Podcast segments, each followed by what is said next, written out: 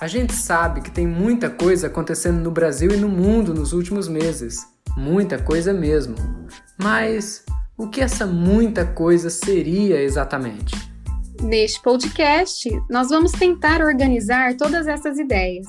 Em cada novo episódio, vamos conversar com profissionais do direito sobre o que há de mais relevante no universo jurídico. E essas verdadeiras lições não vão ficar só na sala de aula, não vão além, é para todo mundo, é ultra partes.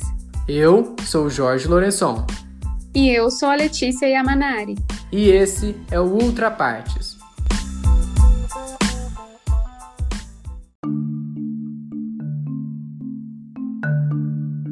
Inúmeros são os casos de pedidos de remédios na Justiça. Tratamentos que não são oferecidos pelo Sistema Único de Saúde, o SUS, acabam nas mãos de juízes e juízas Brasil afora. De um lado, indivíduos desesperados que alegam o direito à saúde e o direito à vida. Do outro, o poder público discute os limites do orçamento e o emprego de milhares de reais para uma única pessoa, quando esses altos valores poderiam ser destinados a todo um grupo.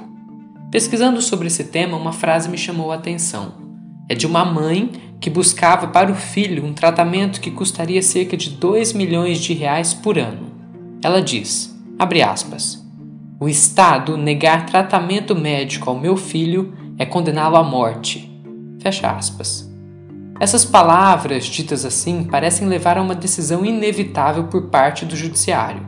Mas o debate é mais complexo, e nesta pandemia a situação fica mais paradoxal, no mínimo curiosa. Se de um lado o poder público tenta segurar milhares de reais para quem realmente precisa, de outro não hesita em gastar altos valores em medicamentos sem comprovação científica, como é o caso da hidroxicloroquina para a Covid-19. A entrevistada do episódio de hoje é a professora doutora Ana Cláudia Rodrigues Miller. Possui graduação em Direito pela Unitoledo, pós-graduação em Direito Civil e mestrado em Direito Processual Civil pela mesma universidade. É doutora em Direito Processual Civil pela PUC, docente do curso de Direito do Centro Universitário de Santa Fé do Sul, Unifunec, e sócia diretora do escritório de advocacia ARZ Assessoria Jurídica. Bom, primeiramente eu gostaria de agradecer a professora mais uma vez por estar participando deste projeto tão importante para nós, contribuindo com seu saber e enriquecendo Ultrapartes. É, nas palavras do professor José Geraldo de Freitas Drummond, a medicina e o direito constituem áreas de conhecimento e atividades profissionais que se convergem na defesa da dignidade humana. O direito médico é uma área que cresceu muito nos últimos anos.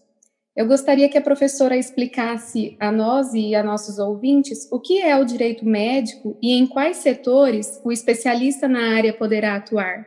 Bom dia, Letícia, de novo. Bom dia, Jorge.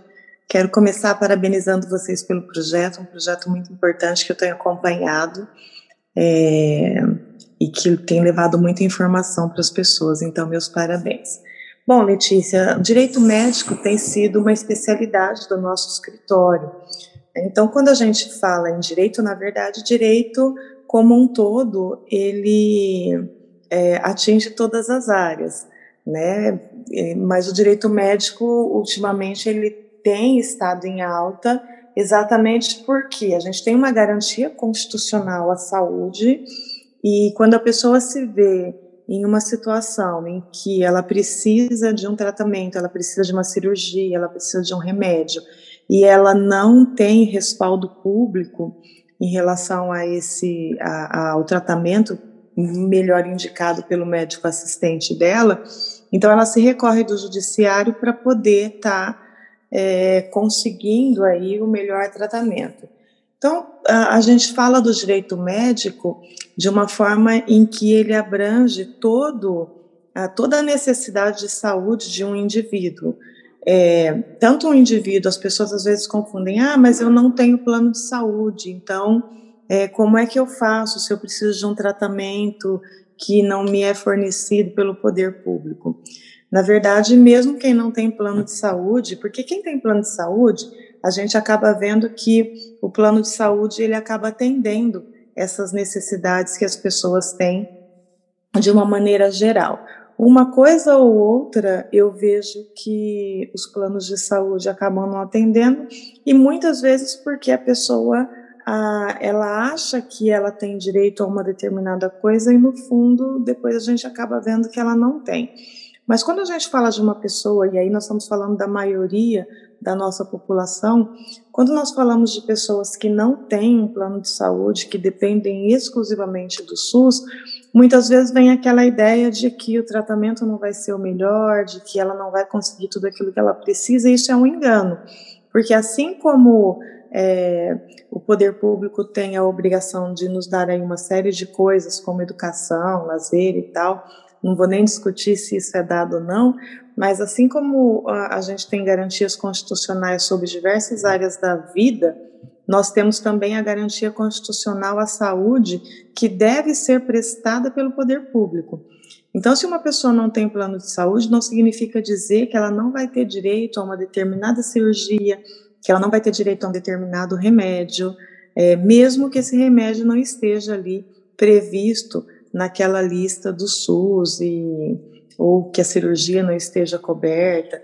Então, se uma pessoa tem a necessidade de um determinado tratamento, ela pode se socorrer do judiciário é contra o poder público para que ela possa estar tá cuidando e estar tá garantindo esse direito à vida. Então, o direito médico, de certa forma, ele vai abranger é, todas as questões éticas da medicina, claro, mas ele vai abranger principalmente a garantia constitucional do direito à vida. E dentro desse direito à vida, a gente engloba o direito a um tratamento com dignidade.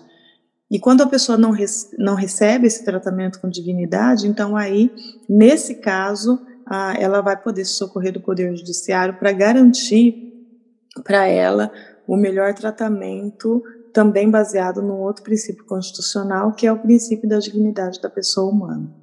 Professora, eu, quero falar especificamente agora sobre a pandemia. Né? Não tem como a gente falar de saúde, de direito médico, sem falar sobre, sobre esse tema. Eu estava acompanhando os trabalhos da, da CPI da pandemia no Senado, e no dia 4 de maio, o presidente da CPI, que é o senador Omar Aziz, do PSD, ele afirmou que pretendia identificar os médicos que tinham receitado aos pacientes com coronavírus a hidroxicloroquina, que é um medicamento sem comprovação científica contra a Covid-19, mas que tem sido receitado por alguns profissionais. E com isso ele pretendia levantar os pacientes que tiveram, eventualmente, efeitos colaterais. Por que, que ele queria isso? Ele disse que seria importante a responsabilizar esses médicos perante os conselhos de medicina. Né? Se esses pacientes tiveram efeitos colaterais utilizando um medicamento sem comprovação científica, eles deveriam ser responsabilizados perante os conselhos de medicina. Certamente, eh, esses médicos, se eventualmente forem responsabilizados, eles vão precisar de advogados, né? E não só os médicos, essas possíveis, esses possíveis pacientes que talvez tenham tido efeitos colaterais talvez vão precisar de advogados também. Eu queria saber, essa responsabilização do médico, ela é possível, né?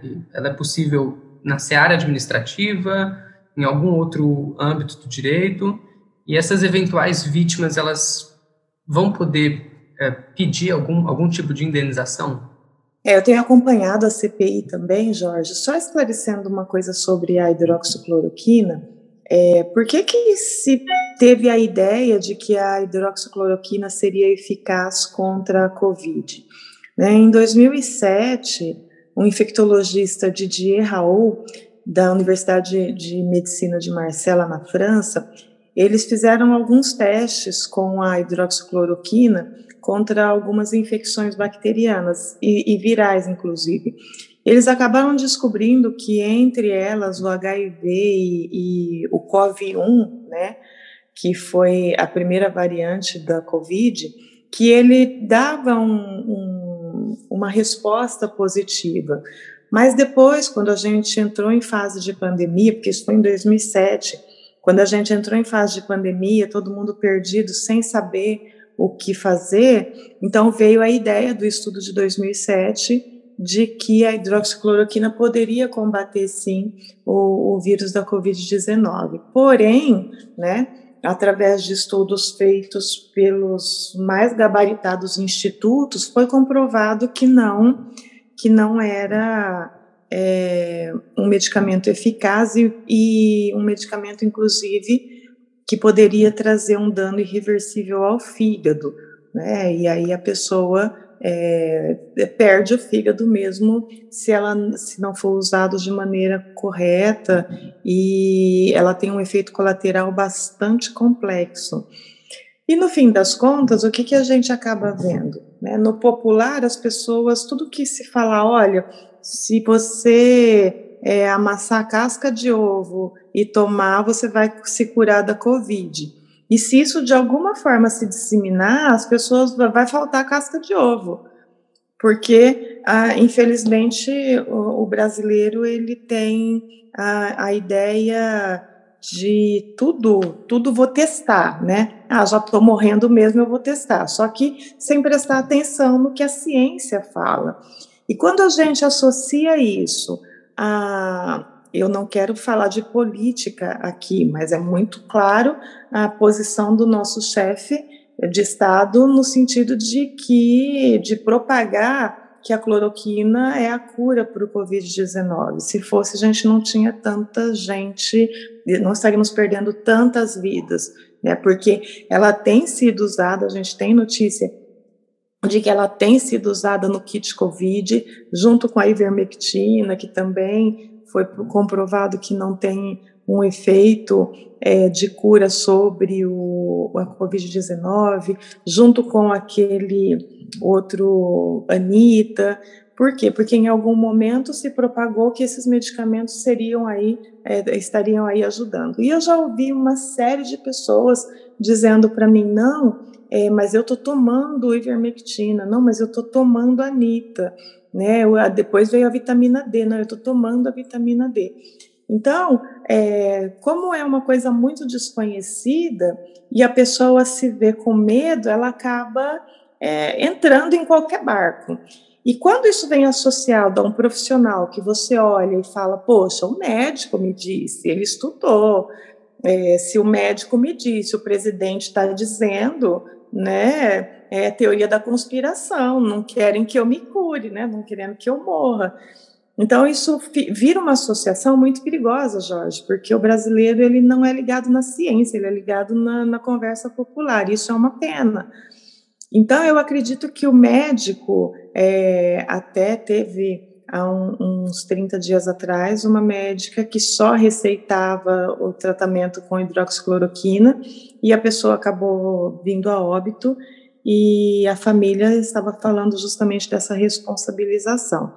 Então, eu acredito que, é, pelo Conselho de Medicina já dizer que isso não é eficaz, fazer um alerta aos médicos dizendo que se deve tomar muito cuidado com o uso do medicamento, é, pela falta de comprovação científica para cura e para a cura do Covid, por ser naturalmente um medicamento que, quando usado para algumas doenças específicas, ele é eficaz, mas ele tem um efeito colateral muito sério.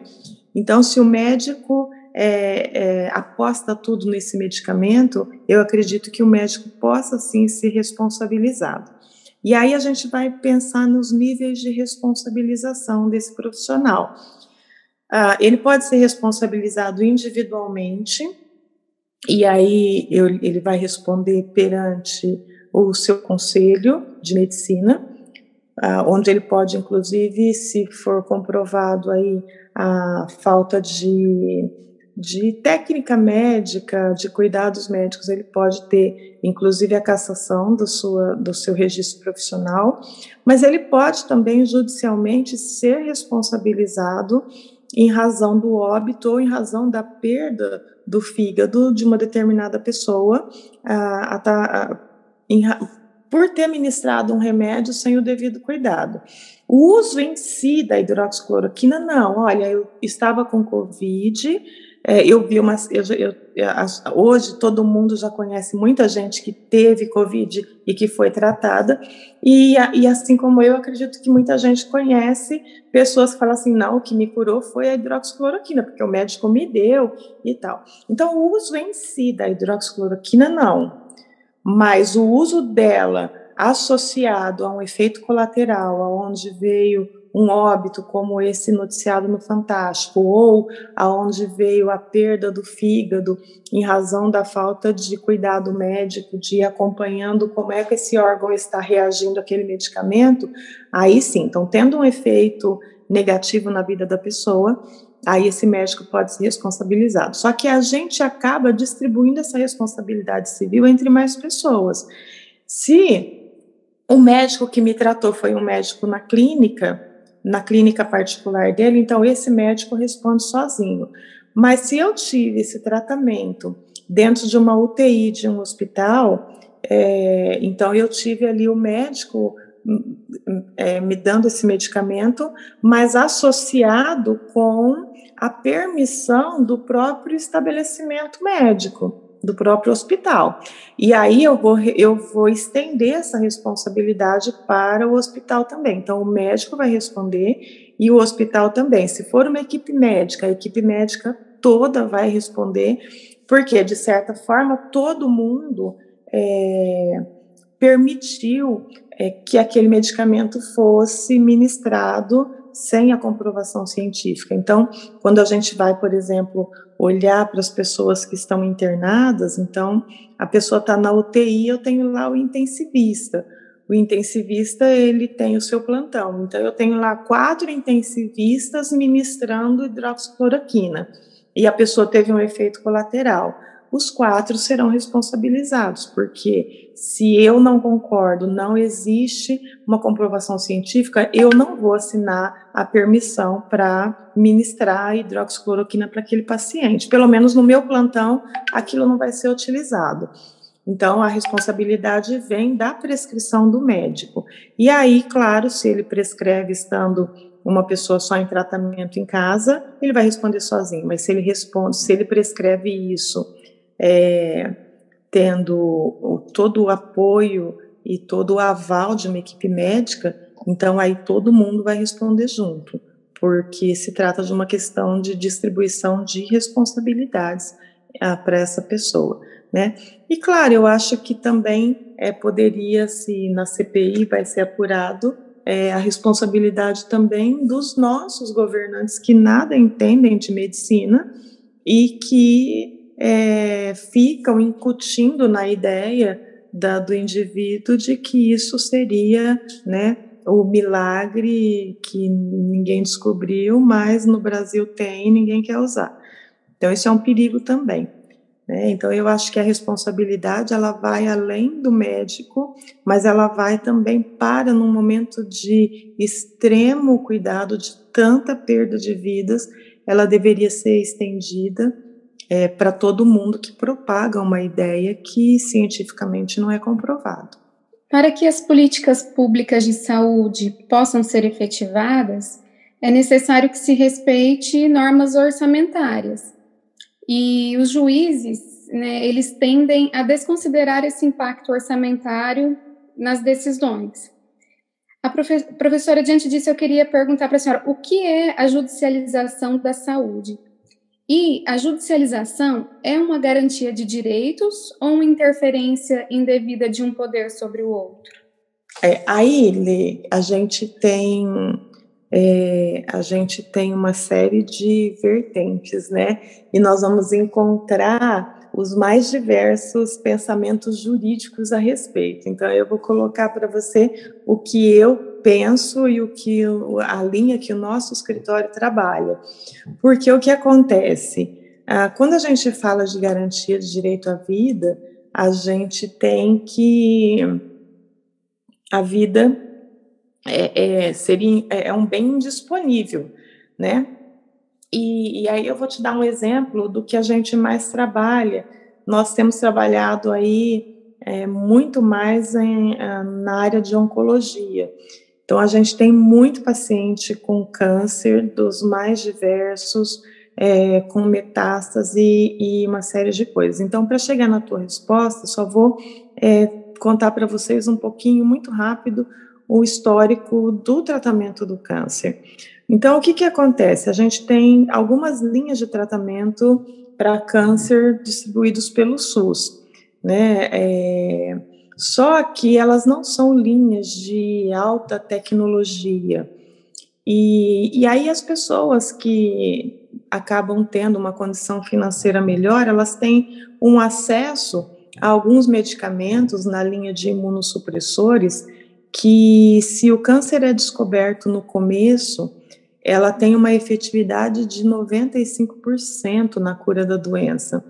E se ele é descoberto no momento que ele está avançado, que ele já está em recidiva ou metástase, a gente acaba vendo que esses imunossupressores eles têm o poder de, é, de controlar a proliferação da célula da célula doente e com isso possibilitar aí para a pessoa uma melhor qualidade de vida, um maior tempo de vida, e aí nos casos de metástase grave, nem sempre a cura, mas é, a regressão da doença de forma que a pessoa consiga ter uma vida aí, uma sobrevida aí de pelo menos cinco anos a mais, né? E aí o que que acontece? É uma linha de tratamento muito cara, a gente tem tratamento que, que chega a custar aí 50, 60 mil reais a cada 21 dias, que é o ciclo desse tratamento.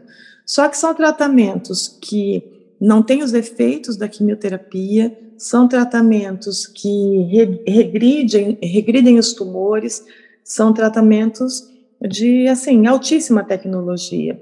E o SUS, por óbvio, não traz esse medicamento na sua lista. Todos os medicamentos aprovados pela Anvisa, mas são medicamentos que não são trazidos na lista do SUS, como os fármacos para tratamentos de, de oncologia. Mas o que, que acontece? A pessoa, quando ela se vê com um diagnóstico de câncer, principalmente quando a, a, existe uma metástase, a pessoa se vê quase que numa sentença de morte é, temos um, assim, um medo muito grande do, do, da, dessa doença em si, né? E aí, o que que acontece? A pessoa, quando ela chega no escritório com esse diagnóstico, ela chega assim, meio que, olha, judicializar a saúde, judicializar o pedido desse medicamento é a minha última chance de vida.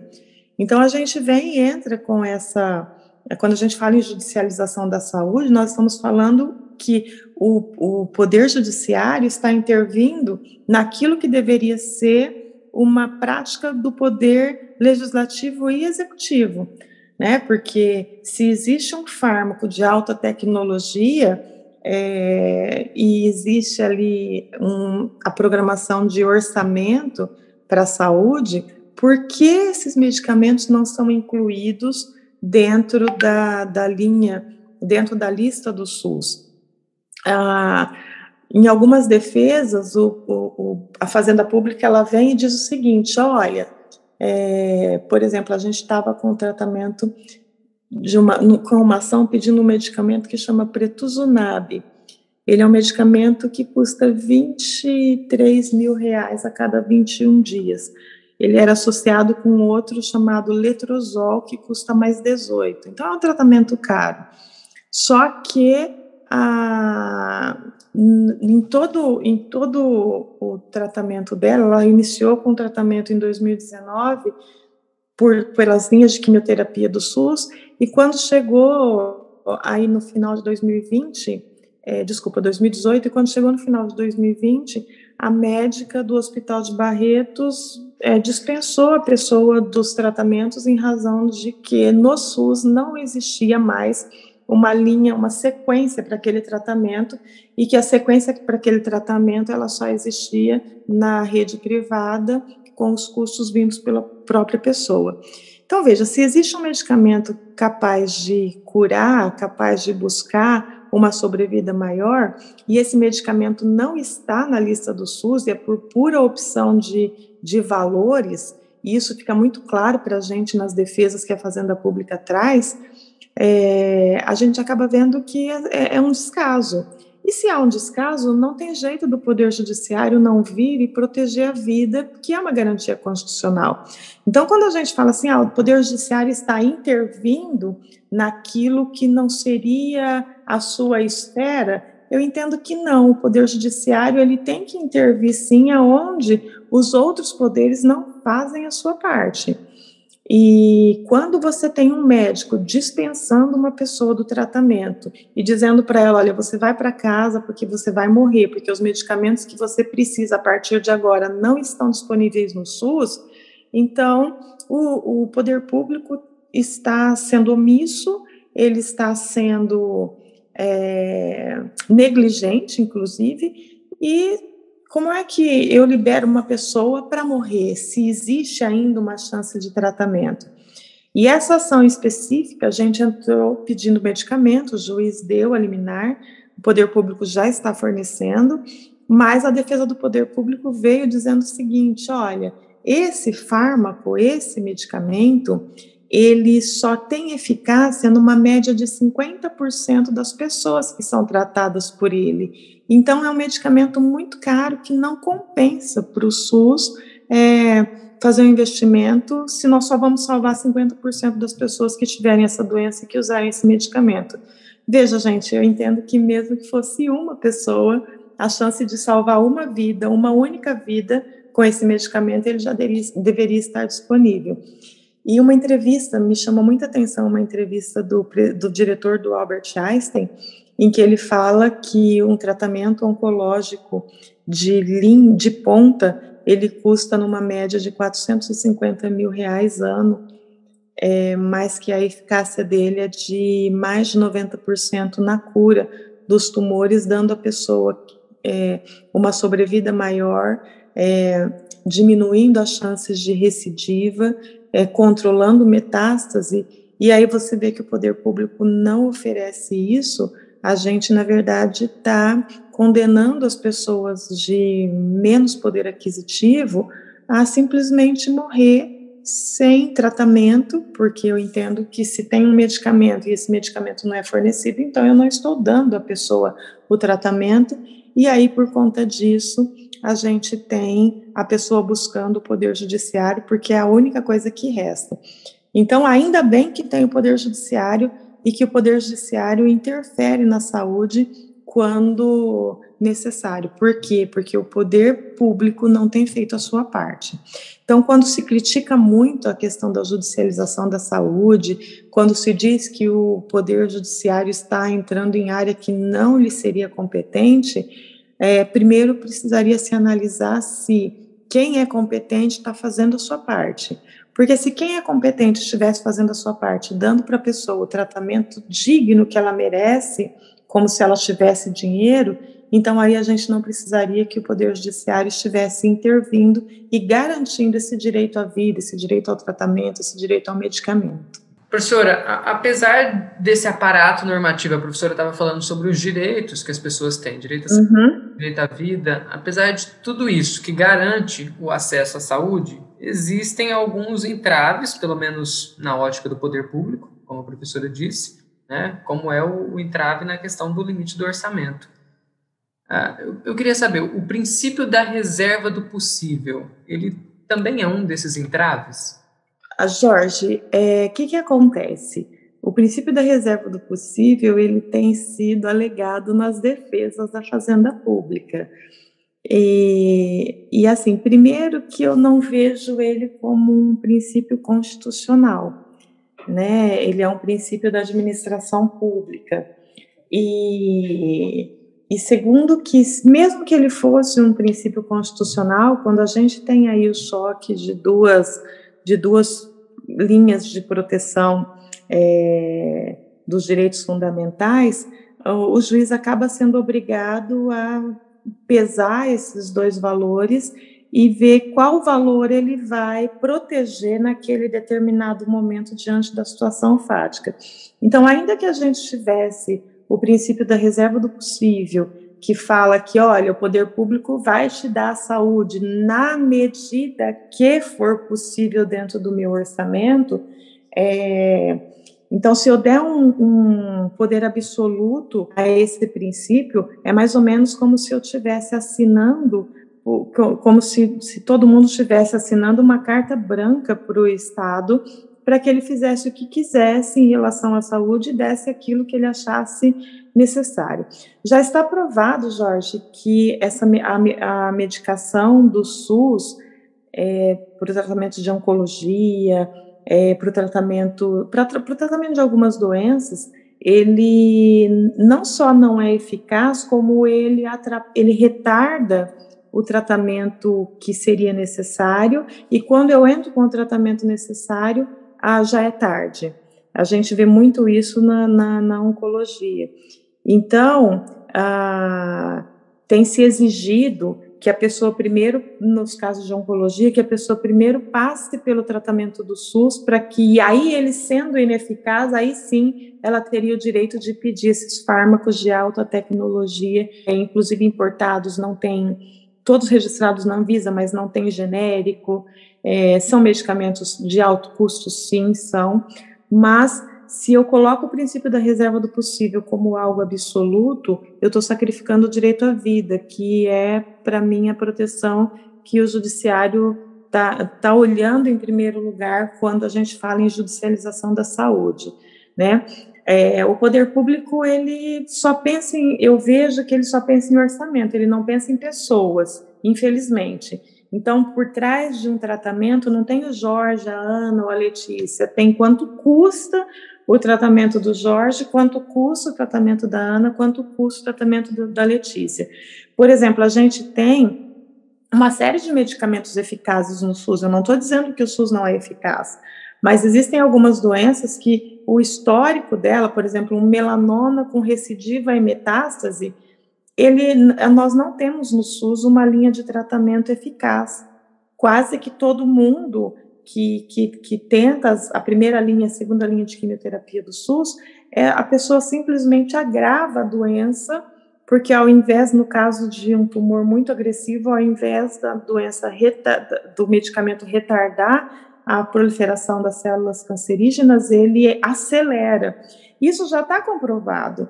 Então, alguns medicamentos para o melanoma específico, eles são medicamentos que, se usados, esse, já começando o tratamento com esses imunossupressores de alta tecnologia, associado a uma quimioterapia diferente, eles têm uma regressão muito grande e não dá tempo da doença é, avançar. Só que ah, alguns juízes têm entendido que a pessoa está doente, o médico assistente prescreveu aquela medicação, ele é um oncologista especializado, dê à pessoa aquele remédio, porque o especialista sabe qual é me, o melhor tratamento para aquela determinada pessoa. Mas a gente, apesar de falar da judicialização da saúde, não quer dizer que eu vou entrar com uma ação judicial e o juiz vai sair me dando liminar, dando o remédio que eu pedi, de jeito nenhum a gente acaba vendo que alguns juízes falam: não, eu acho que primeiro você tem que esgotar a linha de tratamento do SUS, para depois você vir com a linha de tratamento é, de alta tecnologia. E a gente sabe que os estudos em relação ao câncer, é, um dia faz diferença, Jorge. Um dia de tratamento faz diferença, um remédio errado você meio que provoca a doença para que ela se torne, ela ganhe uma aceleração muito mais rápido do que seria o normal. Então, deixar por conta do poder público, é, não tendo a intervenção do poder judiciário, eu acho que seria um risco. Por isso é que o judiciário tem intervido tanto na saúde. E não é só a questão de ter ou não medicamento. Por exemplo, a gente tem um medicamento para câncer de pulmão, é, desenvolvido no Brasil, inclusive pela Unicamp, pela Universidade da Unicamp, um medicamento que tem tido um, um, uma resposta muito efetiva no tratamento do câncer de pulmão. É um medicamento que está na lista do SUS. Esse é, é, ele não é um medicamento, ele é um medicamento muito eficaz, mas ele não é um medicamento caro. Tanto que a gente quase não tem ações pedindo medicamento de câncer de pulmão, porque as linhas do SUS para tratamento de câncer de pulmão são efetivas. As linhas do SUS para tratamento de melanoma não são efetivas, que são aqueles câncer de pele é, metastásico. Então, e esse medicamento de pulmão, esse, esse medicamento para o câncer de pulmão, ele tem se mostrado extremamente eficaz para o tratamento de pessoas que tiveram a Covid tiveram sequelas pulmonares. E aí o medicamento está no SUS, mas como na lista do SUS ele está indicado para o câncer, a pessoa tem que entrar judicial para pedir ele para o tratamento da sequela do Covid. Então chega a ser um absurdo. É, imagina se a gente não tivesse o Poder Judiciário intervindo, a pessoa teve um Covid grave, teve um, um, uma intubação, passou lá 60, 90 dias internado. Quando ela sai, ela sai com uma sequela grave no pulmão, ela sai precisando de oxigênio em casa é, e aí o poder público tem o remédio na lista do SUS, mas simplesmente responde na hora que a pessoa pede: olha, a gente tem o remédio, mas o remédio é para câncer de pulmão, não é para tratamento de Covid, então nós não vamos te dar. E aí você é obrigado a socorrer o Poder Judiciário para conseguir esse remédio para o tratamento da Covid, porque o médico especialista receitou e já tem se mostrado é, extremamente eficaz na recuperação das sequelas da Covid-19.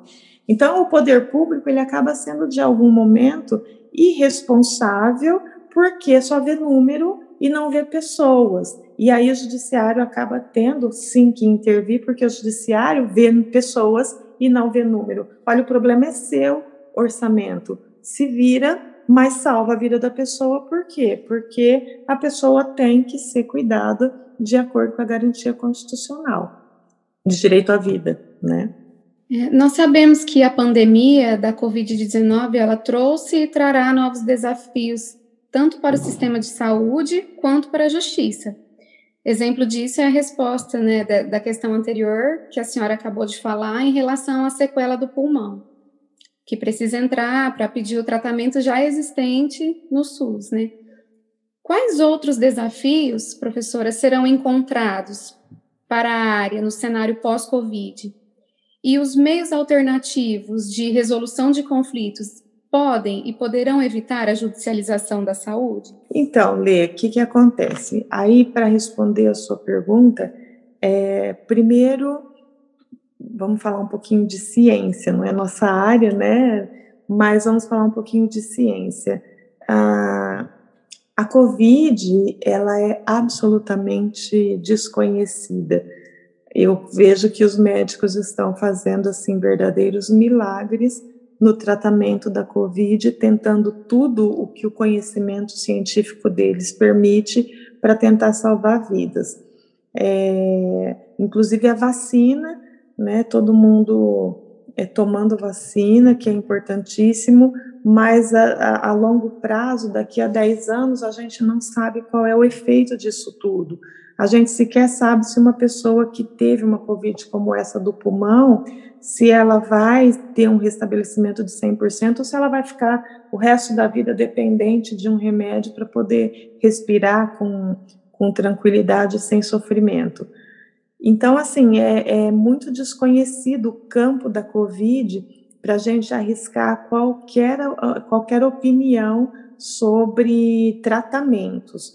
Mas o que eu vejo é que a medicina, a ciência tem se dedicado, eu acho que 200% do tempo para tentar encontrar uma solução para salvar vidas e para cuidar das pessoas, para cuidar dos seres humanos. Hoje, quase toda família já tem alguém que se foi em razão da Covid-19 e a ciência está lutando muito contra isso. E a, somente a longo prazo é que nós vamos saber qual é o, a real consequência de tudo isso que nós estamos vivendo em termos de saúde, de tudo isso que nós estamos vivendo nesse momento. Então, assim, é possível que a gente tenha a judicialização da saúde na busca por medicamentos de alto custo, Sim, é possível, porque a pessoa que está lá com uma sequela de qualquer coisa, seja da Covid ou seja de qualquer outra doença, É, já se fala hoje que essa é a primeira das pandemias, né? Não vamos ser pessimistas, vamos acreditar que não, mas é, o cenário o cenário científico mostra para a gente um, uma intensidade de pesquisa.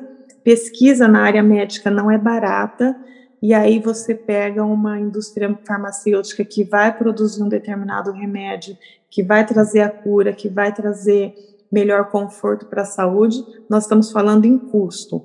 Um custo que a gente sequer sabe dizer quanto vai ser. E aí, se o Estado, se o poder público, é, quando eu falo Estado, estou falando no poder público no geral, se o poder público não assume a sua responsabilidade de trazer esses medicamentos para dentro da sua lista para cuidar da sua população, é claro que eu vejo aí um aumento da judicialização da saúde é, para que as pessoas possam aí é, buscar desesperadamente a, garantir mais tempo de vida, garantir mais qualidade de vida.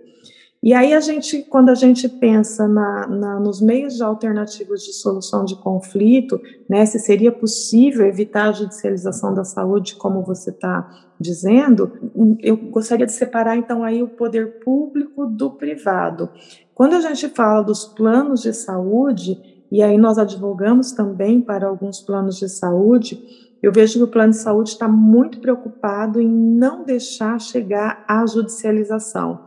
Então, quando uma pessoa faz um requerimento de um remédio, de um tratamento, de uma cirurgia, é, de, enfim, daquilo que ela precisa, e ela faz esse pedido administrativo no plano de saúde, o plano de saúde tem sentado com a pessoa, com o seu beneficiário, e tem tentado negociar de uma forma que é, não fique exa é, é, exageradamente caro o tratamento da pessoa, mas que ao mesmo tempo eles consigam atender aquela pessoa para que ela tenha a, a chance maior de cura e para que ela tenha um conforto maior, na, uma qualidade de vida maior. Mas eu não vejo essa mesma disposição no poder público, porque todas é exigido para mim entrar com uma ação pedindo um medicamento, uma cirurgia ou qualquer coisa contra o poder público, é necessário que eu tenha feito o pedido administrativo, é um requisito da ação, que eu tenha feito o pedido administrativo e que eu tenha a negativa daquele pedido. E de 100 pedidos administrativos que a gente faz, para o SUS, é, através da Secretaria da Saúde Municipal ou Estadual, 100% é negado. É muito raro quando a gente faz um medicamento, o pedido de um medicamento desses de alto custo, a resposta é sempre uma resposta padrão. O medicamento não faz parte da lista do SUS, por, portanto, não podemos fornecer. Então, se você tem, claro que eu não estou desmerecendo o SUS, o SUS é um, um é muito importante para a população brasileira, é um sistema de saúde único, a gente não vê em outro lugar. Por exemplo, nos Estados Unidos, se você não tem um plano de saúde particular, você simplesmente não é atendido, você morre na rua. Nós não temos um sistema de saúde é, lá, e assim na maioria dos países. Então, o, SUS é, é um modelo, só que tem também uma linha de medicamento de alto custo. Então, o que está na lista do SUS, basta que você procure uma secretaria de saúde e você preencha lá um formulário com o requerimento médico. É, o SUS tem uma linha de alto custo também. Então, se o medicamento que você precisa ele tá na, ele, ele consta da lista do SUS, você não vai precisar judicializar uma ação contra o SUS, porque eles vão te fornecer o medicamento. O problema é que a lista do SUS ela vem numa, numa lista de medicamento muito convencional. Enquanto a gente tem uma ciência avançando contra doenças que até então a gente nem cura tinha, hoje, por exemplo, o HIV é uma doença absolutamente controlada pelo, pela medicação, uma medicação extremamente eficaz e todinha fornecida gratuitamente pelo SUS. Então você não tem judicialização da saúde em relação a pessoas portadoras de HIV. Você não tem judicialização da saúde em relação a pessoas portadoras de hepatite C. Por quê? Porque o SUS trouxe para tratamento dessas doenças os melhores remédios e ele fornece gratuitamente, basta que a pessoa tenha ali a prescrição médica. O que não ocorre quando a gente fala de algumas cardiopatias, quando a gente fala da oncologia, especialmente. É, na oncologia, a gente tem remédios de altíssima tecnologia, mas a gente tem um tratamento convencional ainda com medicamentos de quimioterapia que causam aqueles efeitos colaterais horrorosos nas pessoas. E hoje nós já temos quimioterapias que nem efeito colateral têm. Só que o, o custo disso é muito alto, né? Ah, e aí o SUS insiste em não trazer para a linha de tratamento oncológica esses medicamentos. Então, não é de toda uma crítica ao SUS. O SUS é extremamente importante para a população brasileira. Ele tem sido extremamente responsável em algumas doenças. Algumas doenças ele adotou o que tem de melhor e tem disponibilizado isso gratuitamente para a população, mas falta é, esse olhar um pouco mais é, humanitário em relação aos tratamentos oncológicos, que é ah, hoje a gente tem um avanço muito grande da medicina, mas a gente não tem um avanço na lista de medicamentos para oncologia no SUS. A gente ainda está na velha quimioterapia, que cai o cabelo, que dá enjoo, que a pessoa passa mal. É meio que assim, eu não morri de câncer, mas eu morri da quimioterapia. E, e a gente tem uma série de medicamentos extremamente avançados que evitam, inclusive, todos esses efeitos colaterais. Só que, como eu disse, medicamentos de altíssimo custo, e aí, por conta de orçamento, o poder público não coloca esses medicamentos no SUS, e aí, sendo o medicamento prescrito pelo médico, nós vamos continuar tendo a judicialização da saúde. Por quê? Ah, não existe uma forma alternativa de solução de conflito com o poder público. Pelo menos eu não tenho visto. Quando a gente faz o requerimento do medicamento, ah, e esse medicamento não, custa, não consta da lista do SUS, a resposta é negativa e pronto. Não, não tem como você sentar, como no caso do plano de saúde, que você senta com a administração do plano de saúde ou senta com o jurídico do plano de saúde e negocia ali aquilo que você precisa de uma forma que o plano atenda aquela, aquele beneficiário, sem que também isso cause o risco de uma quebra financeira do plano de saúde. Então, na área privada, eu vejo meios alternativos de solução de conflito, mas na área pública, se o remédio consta da lista do SUS, tranquilo. Se o remédio não consta da lista do SUS, a gente vai ter uma negativa e não tem como negociar com o SUS. E aí não resta outro caminho que não a judicialização, porque aquilo que o poder público tem negado, o poder judiciário tem é, tratado. Né? Se a gente tivesse o poder público aí na área, estou falando mais agora na área de oncologia, se a gente tivesse o poder público é, tratando de maneira mais séria a oncologia, não pensando só em número e orçamento, nós teríamos aí ah, certamente uma diminuição muito grande da judicialização da saúde nessa área. E hoje eu vejo que a judicialização da saúde está muito mais nessas duas áreas, três áreas, na verdade: a área de neurológica, a área de cardiopatias e a área de oncologia. Por quê? Porque a medicação fornecida nessas áreas são medicações de segunda linha, não são as medicações de alta tecnologia que têm sido desenvolvidas através das pesquisas nos últimos anos. Aquilo que o poder público tem que resolve o problema, nós não temos judicialização. Não tem judicialização de ações contra com hepatite, de ações de HIV. Por quê? Porque o poder público tem sido extremamente eficaz com a disponibilização de medicamentos nessas áreas. Mas em outras ainda falta esse olhar de mais a vida do que o orçamento para que a gente possa ter uma diminuição da judicialização da saúde. Professora, é, o SUS, ele costuma ser alvo de muitas críticas, né? Claro que alguma delas tem sim o seu fundamento, só que eu acho importante a gente ressaltar também o princípio da integralidade do SUS. Né? Então, assim, quando você vai a um postinho, por exemplo, com algum sintoma, é, você não sai de lá só, você não é só beneficiado com aquele tratamento para aquele sintoma Então, assim, é dado todo um aparato em questão de prevenção, exames, até o final do tratamento, né? Então é importante deixar registrada essa parte também, né? Que tem todo esse aparato também. Tem seus defeitos? Claro, sim. Né, até porque depende né, é, é do poder público e a gente tem um poder falho né, em muitas coisas.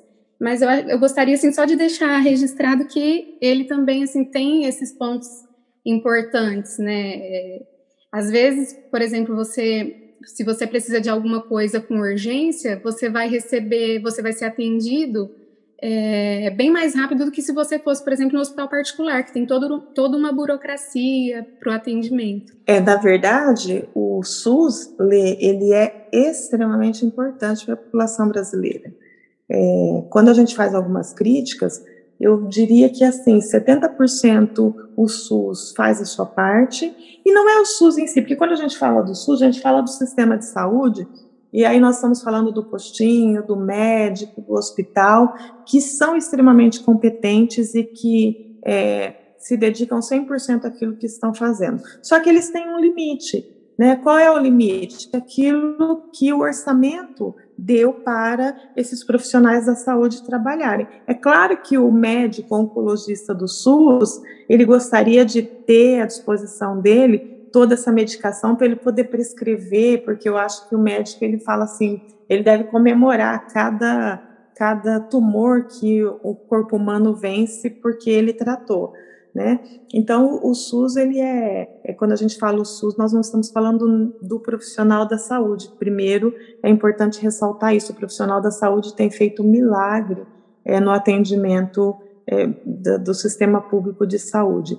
E quando a gente fala do SUS ainda, é, nós temos que no nosso país ninguém morre sem tratamento, ainda que seja, é, não seja o tratamento com alta tecnologia. Então, se você se uma pessoa passar mal na rua e desmaiar e cair, ela vai ser socorrida, ainda que a gente não saiba nem quem ela é. Ela vai ser socorrida, ela vai ser tratada, ela vai ser cuidada.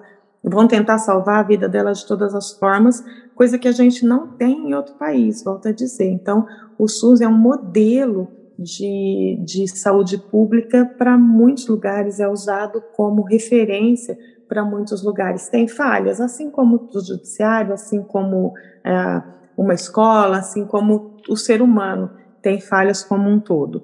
Né? Então é importante você ter ressaltado isso, porque eu não quero que fique a impressão, ah, tam, estamos criticando o SUS de maneira nenhuma.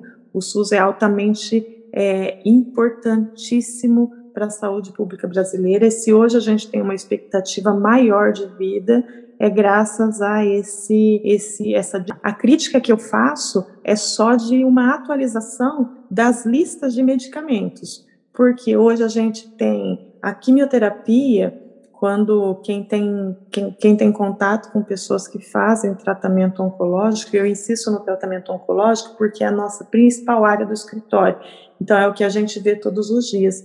Mas a quimioterapia tradicional, ela tem um efeito sobre o corpo humano devastador. A pessoa, o sofrimento corpóreo é muito grande. Quando a gente olha para, os remédios de alta tecnologia que não causam isso, que diminuem esses efeitos e que tem uma maior eficácia no tratamento da doença, a gente fica triste de ter que judicializar porque esse remédio não está lá no contexto do rol orçamentário do, do SUS mas a, a não está por mera opção é, é, governamental, porque é um remédio caro, então ele não foi incluído. E aí, o coitado do médico que está lá na linha de frente, ele tem aquelas duas linhas de quimioterapia e é com elas que ele tem que trabalhar. E aí, por isso, vem a judicialização, né? Mas o SUS é, é volto a dizer, um modelo de referência mundial para tratamento de saúde pública que a gente não tem em outro lugar. Em outros lugares, se você tem dinheiro, você se trata, se você não tem dinheiro, você morre porque é, você não tem nenhum atendimento gratuito de, de hospitais e de tudo.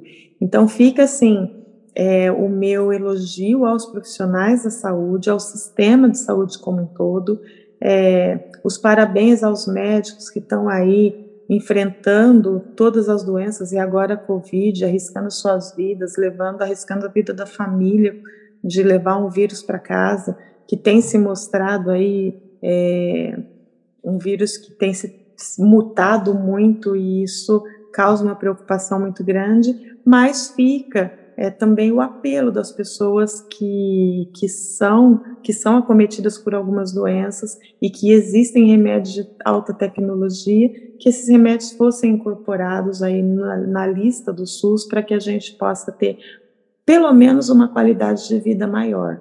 Né? Quando a gente fala de câncer, é, existe um, um estudo do Conatec que ele fala, ah, esse medicamento só vai salvar 50% das pessoas que têm esse tipo de câncer. Gente, 50% das pessoas é, que têm. Então, assim, é uma, é uma mera opção de estudo, né? Não, só 50% não vale a pena, então não vamos incluir na lista do SUS. Então, quando a gente fala de judicialização da saúde, nós estamos falando desse aspecto, de se olhar para a vida humana apenas como valor e não como vida. E aí, é, não tem jeito, o Poder Judiciário tem que intervir.